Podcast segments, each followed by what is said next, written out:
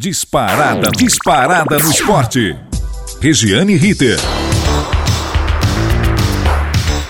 Muito bem, estamos chegando mais uma vez. Estamos aqui na Rádio Gazeta Online nesta sexta-feira, 12 de novembro, com boletim informativo do Disparada no Esporte. Vamos começar diferente pela seleção brasileira, que ontem pegou a Colômbia na Arena Neoquímica, estádio corintiano, que verdadeiramente não vendeu nem metade dos ingressos disponíveis, eram 45 mil, lá estiveram 22 mil pessoas, se verdadeiramente levaram, de, presentearam a classe médica, a classe da saúde, os profissionais da saúde com 8 mil ingressos, a venda foi bem pequena.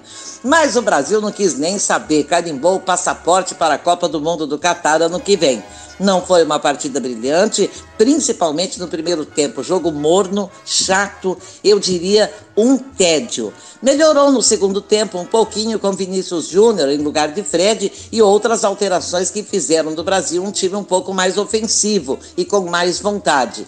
O time do Tite rodava, rodava e tinha sérias dificuldades para furar o bloqueio colombiano. Até Lucas Paquetá receber uma bola açucarada de Neymar, que tocou de primeira a bola que veio do Marquinhos e Paquetá bateu cruzado, enganando o goleiro.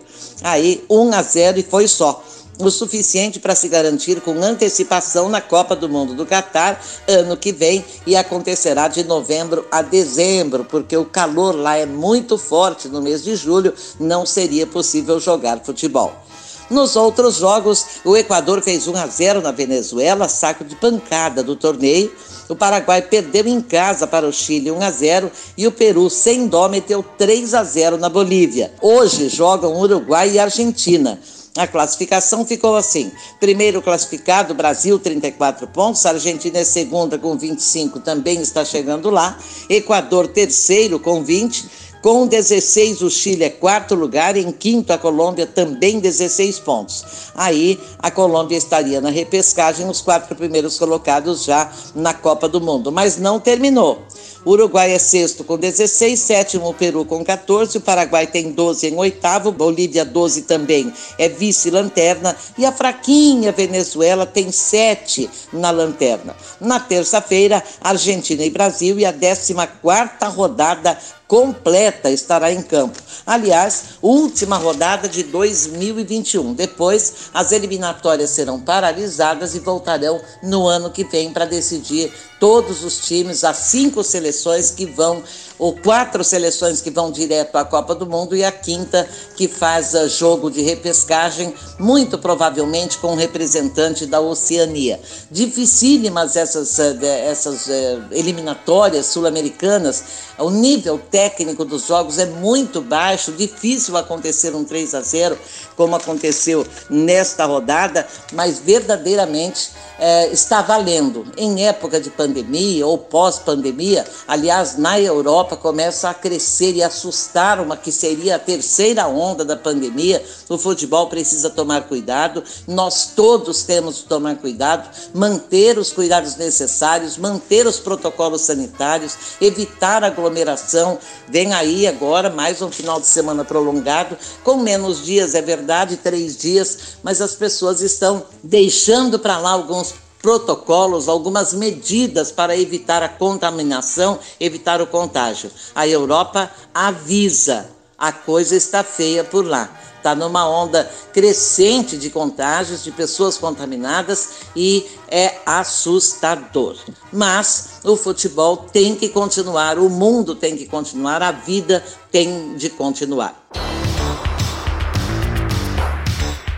Bem, já pelo Campeonato Brasileiro Série A, a Elite, um jogo só que fechou a 31ª rodada. O Flamengo interrompeu a série de dois jogos sem vencer e bateu o Bahia 3 a 0 no Maracanã em jogo nervoso, tumultuado e com três expulsões. Aos 31 minutos, a vergonha nacional. Pênalti contra o Bahia que não existiu. Um pênalti muito contestado pelos jogadores, pela comissão técnica e pela diretoria baiana. Todos se revoltaram muitíssimo, mas Gabigol não estava nem aí, bateu e converteu e olha, comemorou. eu realmente não teria comemorado porque foi vergonhoso o pênalti marcado pela arbitragem. Aos 42 minutos, o, o Matheus do Bahia recebeu o segundo amarelo e foi expulso. No intervalo do jogo, o time de Salvador ameaçou não voltar para o segundo tempo, mas mudou de ideia. E aí eu gostaria de parar um pouquinho o noticiário informativo e comentar o seguinte: quem sabe se o Bahia não voltasse do intervalo, a coisa tomasse uma dimensão maior, mais grave e mais séria? E os homens do futebol, a CBF, a comissão de arbitragem, o Gaciba, que lidera, que comanda essa comissão de arbitragem, talvez mudassem um pouco o que vem acontecendo no futebol do Brasil. Jogo sim, jogo não tem confusão. Jogo sim, jogo não tem erro de arbitragem. Seria, como disse o Popó, mal intencionado? Seria uma safra muito ruim de arbitragem? Não. Não, é a mesma do ano passado, com pouquíssimos nomes novos. Se é a mesma do ano passado, se é a mesma de anos anteriores, ora, verdadeiramente absurdo que se aceite que não possa ser mal intencionado, que seja apenas um erro, um erro do ser humano. Então, a diretoria do, do Bahia não deveria ter mudado de ideia. E deve ter se arrependido de voltar. Tomou mais dois gols, Michael e Andreas marcaram, e se não bastasse, teve mais um jogador expulso, o Rossi. Desta vez, Diego também viu o vermelho. E vamos confessar, se você vir as imagens, você vai dizer que expulsão foi pouco para os dois. Eles têm de receber né, do comitê lá, de, de quem eh, julga, do STJD, Superior Tribunal de Justiça Desportiva, uma punição maior. Porque a cotovelada do Rossi existiu e o sufocamento do Diego para com Rossi existiu também. As fotos, as imagens estão claríssimas. Gente muito ruim. Os dois se pegaram, foram para o chuveiro mais cedo e com a vitória o Flamengo segue em terceiro lugar. Foi aos 57 pontos, um a menos que o Palmeiras, 58 em segundo e 11 a menos que o líder Galo, que tem 68 pontos. É quase campeão, 98% de chance. E aí o discurso do Flamengo parece mudar um pouco, a preocupação maior agora, o foco, o objetivo é garantir Libertadores de América para o ano que vem. E claro, o foco maior é a decisão da Libertadores dia 27 contra o Palmeiras no Uruguai. E aí, Uh, fortes acusações fez o presidente do Bahia, Guilherme Belintani. Vamos abrir aspas para o Guilherme Belintani? O brasileiro virou um escândalo. O futebol brasileiro tem que fechar. Um assalto, um absurdo. Fechem as portas. Terceiro jogo seguido com erro afrontoso contra o Bahia. Vergonhoso, indisfarçável. Querem rebaixar o Bahia? Eu até imagino o porquê, mas não vão conseguir. Fecha aspas. Estejam certos que isso vai acabar mal. Para o Bahia, principalmente porque ele teve a coragem, o presidente do Bahia, de dizer o que sente na pele, o que está sentindo com o Bahia, que pode cair para a Série B do Campeonato Brasileiro, e segundo ele, três jogos seguidos com erros afrontosos e indisfarçáveis. Ora, parece que há uma campanha dirigida para derrubar o Bahia, ou o Bahia seria a vítima do Flamengo da vez. Se vocês se lembram dos campeonatos que o Bahia ganhou, praticamente na sequência, com erros de arbitragem que prejudicaram principalmente o Internacional, que era, naquele momento, não o time milionário do Flamengo, mas o favorito ao título, e acabou perdendo em dois anos consecutivos, é só começar a pensar. Agora não dá mais. Agora a diferença do Flamengo para o Atlético Mineiro não dá mais para segurar. Se o Flamengo sofrer erros de arbitragem em seu prejuízo, quatro ou cinco jogos seguidos, e o Flamengo for favorecido em três, quatro jogos seguidos, aí vai ficar escandalosamente absurdo e sim, aí inaceitável. Não dá mais para segurar, explode coração, ou a arbitragem toma vergonha na cara, é punida pelo que faz, porque os únicos que não são punidos no futebol do Brasil são os árbitros. Se bem que o diretor de futebol eh, do Atlético Mineiro, o Rodrigo Caetano, que acabou chutando a porta dos árbitros do VAR, foi punido pelo STJD e já conseguiu efeito suspensivo. Ou seja, eu falei demais. No futebol nem todo mundo é punido, não. É muito desagradável. Isso vai acabar mal. Eu espero que o Bahia não pague o pato por aquilo que não fez. 22 rodada do Brasileirão começa sábado com Atlético Goianiense e Santos América Mineiro e Grêmio. Bragantino e Fortaleza, Internacional e Atlético Paranaense, Corinthians e Cuiabá. No domingo, São Paulo e Flamengo, Fluminense e Palmeiras, Ceará, Esporte Recife, Chapecoense e Juventude.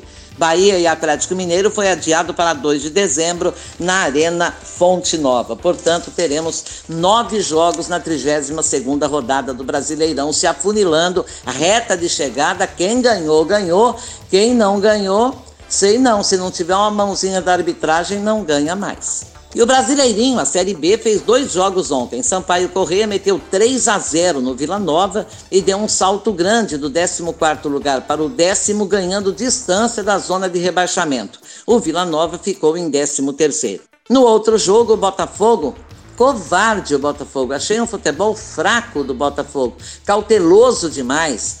Com a Ponte Preta, acabou empatando em 0 a 0 e aumentou um ponto a diferença para o segundo lugar. Pouco, pouco. O segundo lugar é o Curitiba, que foi o Curitiba, que foi líder durante tantas rodadas e acabou caindo com duas derrotas consecutivas. O Fogão tem 63, o Coxa 61 nessa rodada. Se o Botafogo não vencer e se o Curitiba vencer, eles se igualam em pontos. Se o Botafogo perder, já é ultrapassado pelo Curitiba. Eu acho que perdeu grande chance ontem de aumentar a distância. Hoje começa a 36 rodada, antepenúltima, com CSA e Confiança. No sábado amanhã tem Guarani e Havaí, briga direta pelo G4.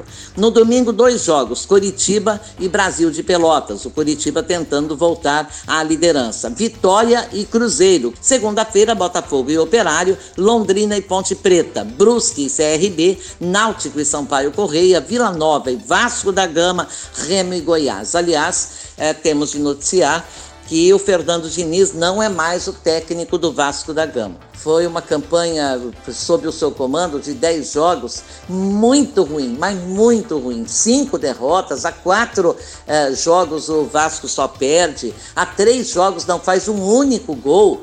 É, perdeu de quatro, perdeu de três em dois uh, jogos, tomou sete gols, não marcou nenhum. Uma campanha péssima. E o Fernando Diniz perde o emprego. Com ele sai também o diretor de futebol e eu achei interessante a reestruturação, pedir um novo diretor de futebol, porque esse foi o que deu uma alavancada nas contas do clube, deu uma reestruturada na, na situação financeira. Claro que não resolveu os problemas do Vasco, mas minimizou, amenizou bastante. Mas o Vasco começa a fazer uma limpeza. Não sei não, deve sair mais da metade desse elenco, aliás, fraquinho, fraquinho, que é o Vasco da Gama. Mudando para as quartas de final da Libertadores de América Feminina. Jogam hoje e amanhã essas quartas de final. Nesta sexta-feira, a atual campeã ferroviária enfrenta o Cerro Portenho do Paraguai. O Havaí Kinderman de Santa Catarina pega o Santa Fé, é, o Santa Fé da Colômbia. Neste sábado, o Corinthians joga com Alianza Lima, do Peru, e Nacional do Uruguai e Deportivo Cali se enfrentam, o Deportivo Cali da Colômbia. Os vencedores fazem as semifinais na quinta-feira, dia 18. Times brasileiros campeões da Libertadores Feminina, o maior campeão é, surpreendentemente, o São José de São José dos Campos. Três títulos ele tem. Ele conquistou em 2011, 2013 e 2014. O Santos tem dois, 2009 e 2010. A Ferroviária também, 2015 e 2020, é a atual campeã. E o Corinthians tem dois, 2017 e 2019. Quem sabe virá mais um título para o Brasil neste ano. A final será no dia 21 no Uruguai. Tudo no Uruguai. Sei não o que está acontecendo, hein?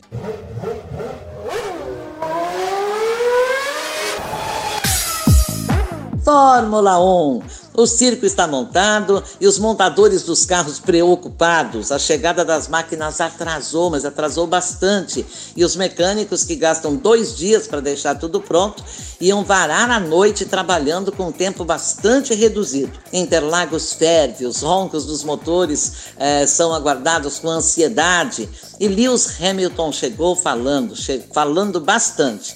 Falou principalmente da sua idolatria por Ayrton Senna. Postou uma foto, montagem, claro, no Instagram dele, é, dele e do Ayrton Senna de costas, caminhando por uma pista de corrida, com a mão direita do brasileiro nas costas do inglês e postou, abre aspas, minha maior inspiração. O jeito como ele pilotava o carro, a paixão dele pela vida e pelo esporte. Mais do que tudo, a maneira como ele enfrentou um sistema que nem sempre foi gentil com ele. Que o legado dele, de Ayrton Senna, continue para sempre especialmente vibrante neste fim de semana. Obrigada, Lewis Hamilton. Ayrton Senna era demais mesmo. Hoje, o líder da classificação geral é o Max Verstappen, da Red Bull, 312 pontos e meio. O inglês, heptacampeão, o Lewis Hamilton, 293 pontos e meio em segundo. E a diferença para o terceiro colocado é grande. Valtteri Bottas tem 185 pontos. E ainda se discute a nacionalidade do líder, o Verstappen. Ele nasceu na Bélgica, disse a mãe dele. Nasceu na Bélgica, só tem uma identidade, belga mas a sua licença para correr é da Holanda. O pai dele, Jos Verstappen, ex-piloto, é holandês, então a briga tá feita. Brincadeirinha, porque evidentemente que o cara nasceu na Bélgica, é belga, não tem como discutir. Se ele tivesse dupla cidadania, ou se ele tivesse se naturalizado, seria diferente, mas não foi o que aconteceu. Muito bem, obrigada pelo carinho, obrigada pelo seu prestígio, a todos nós aqui da Rádio Gazeta Online, obrigada aos parceiros de trabalho. Ah, é comando da mesa de som, é dele, Agnoel Santiago, nosso querido Popó parceirão na supervisão técnica, Robertinho Vilela. Na coordenação da Rádio Gazeta Online, o professor Renato Tavares. É, um abraço também ao diretor-geral da Faculdade Casper Libero e Rádio Gazeta Online, o professor Wellington Andrade. Fiquem com Deus, fiquem na paz, cuidado, cuidado no fim de semana, tá chuvoso, tá frio, as estradas vão estar lotadas, a previsão é de que mais de 600 mil veículos deixem São Paulo hoje, portanto, vamos todos preservar a vida contra acidentes e contra coisas ruins, né? Não deixar acontecer. Quanto mais a gente puder colaborar para a vida ser melhor, melhor será. Um abraço e até a semana que vem. Regiane Ritter. Disparada no esporte.